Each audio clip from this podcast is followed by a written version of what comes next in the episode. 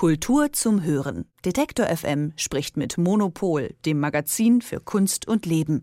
Jede Woche bei Detektor FM. Eine Zerreißprobe stellt Menschen und ihre Gemeinschaft vor eine Herausforderung. Ihr Zusammenhalt wird auf die Probe gestellt. Die Frage ist, hält die Gemeinschaft dem Stand oder wird sie zerrissen? Ganz in diesem Sinne lautet Zerreißprobe auch der Titel einer Sammlungspräsentation, die seit November in der neuen Nationalgalerie in Berlin zu sehen ist. Was dort ausgestellt wird und wer bzw. was vor eine Zerreißprobe gestellt wird, weiß Elke Buhr, Chefredakteurin des des Monopol-Magazins. Hallo Elke. Hallo.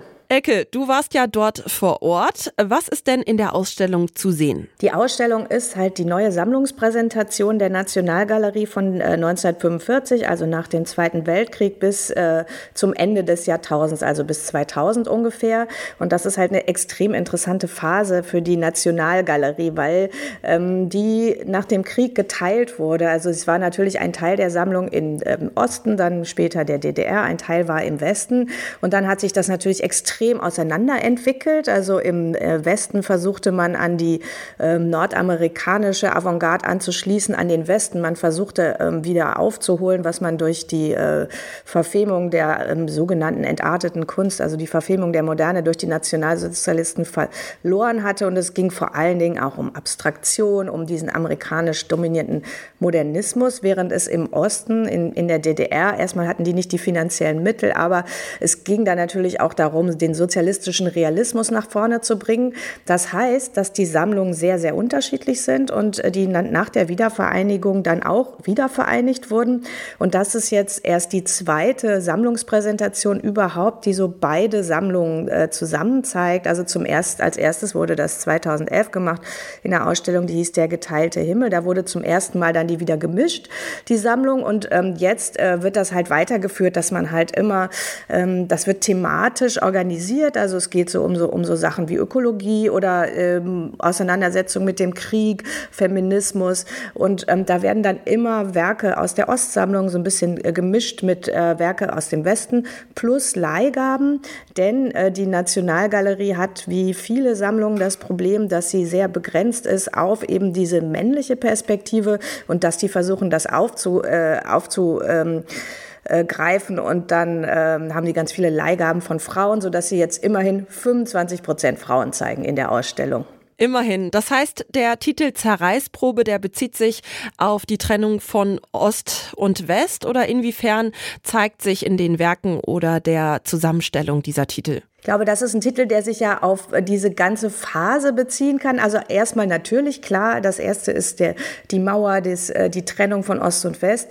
Dann äh, ist es aber auch eine Phase, auch gerade im Westen, die wirklich total gekennzeichnet ist von gesellschaftlichen äh, ja, Zerreißproben, von einem Auseinanderdriften. Es geht durch die Ökologiebewegung, durch 68. Und das äh, Werk, worauf sich das konkret bezieht, das ist ein Werk von Günter Bruce. Das ist ein österreichischer ähm, Performance- und Aktionskünstler gewesen. Und ähm, ehrlich gesagt, ich schaffe es nie, mir diese Günter Bruce Werke ganz anzugucken. Also es gibt ein Video in der Ausstellung und der, äh, deswegen weiß ich gar nicht, bin mir nicht sicher, was da wirklich alles passiert. Sicher ist, er, äh, er ist in Frauenkleidung, zieht sich langsam aus, ähm, hat eine Rasierklinge, verletzt sich, lässt Urin in die Wunden tropfen und irgendwo stand noch, er würde sich auch mit Seilen auseinanderziehen lassen. Das habe ich aber nicht gesehen und kann es nicht wirklich belegen. Aber jedenfalls ist das ein Werk, wo halt Günter Bruce hat halt damals so diese, ähm, diese gesellschaftlichen Spannungen, die er gespürt hat, auf seinen Körper übertragen und das so gezeigt. Und das ist bis heute,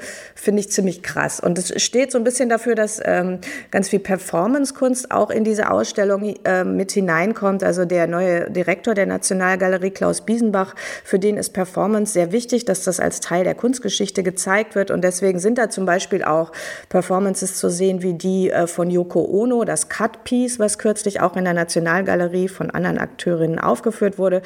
Das, ähm, das funktioniert so, dass Yoko Ono saß und äh, die ähm, auf einer Bühne saß und dem Publikum Scheren äh, zur Verfügung gestellt hat und die durften dann ihr die Kleider vom Leib schneiden, was dann zu so wirklich ganz äh, unheimlichen Atmosphäre und Situation führt und sie am Ende dann wirklich da in Unterwäsche saß. Also das ist so ein Beispiel für so eine feministische äh, Performance, die das so ein bisschen kontert, was da ansonsten von den Männern gezeigt wird. Hm.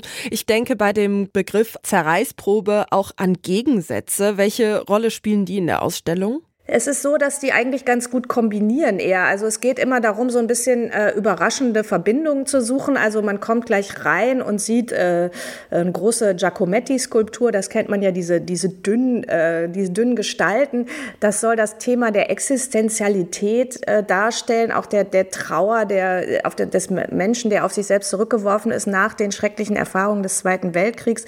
Und das wird dann kombiniert mit einer, einem großen abstrakten Relief von äh, Lee Das ist eins der Highlights auch in der Sammlung, ähm, was halt abstrakt ist, aber wo, das, das kommt so aus der, es sind wie zwei so Kegel, die ähm, aus dem Bild herauskommen und dann in der Mitte wirklich große abgründige Löcher einfach haben. Man guckt wie in so Vulkane rein, nur als Bild.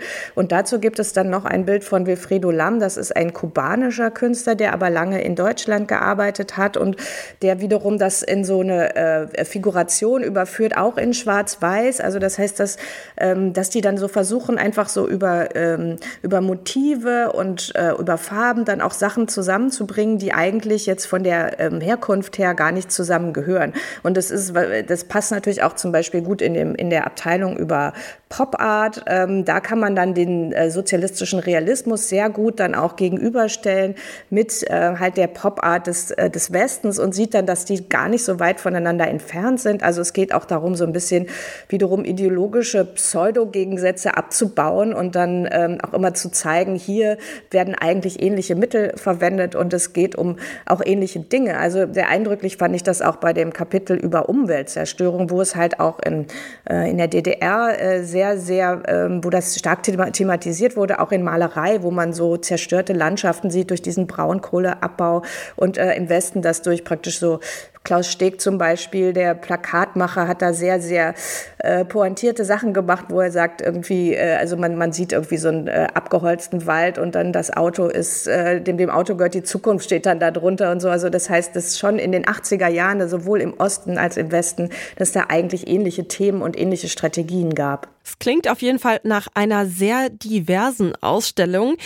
Heißt das, du sprichst hier eine klare Empfehlung aus oder gibt's auch Schwächen? Was ist dein Fazit? Die Ausstellung ist auf jeden Fall sehr, sehr spannend. Es ist total viel drin. Also es ist wirklich, äh, das ist ja auch immer so, wenn man mal eben versucht, ähm, dass äh, die zweite Hälfte des 20. Jahrhunderts in einer Ausstellung zu erzählen, ist man am Ende so ein bisschen überfordert. Aber äh, das ist nicht die Schuld der Ausstellung.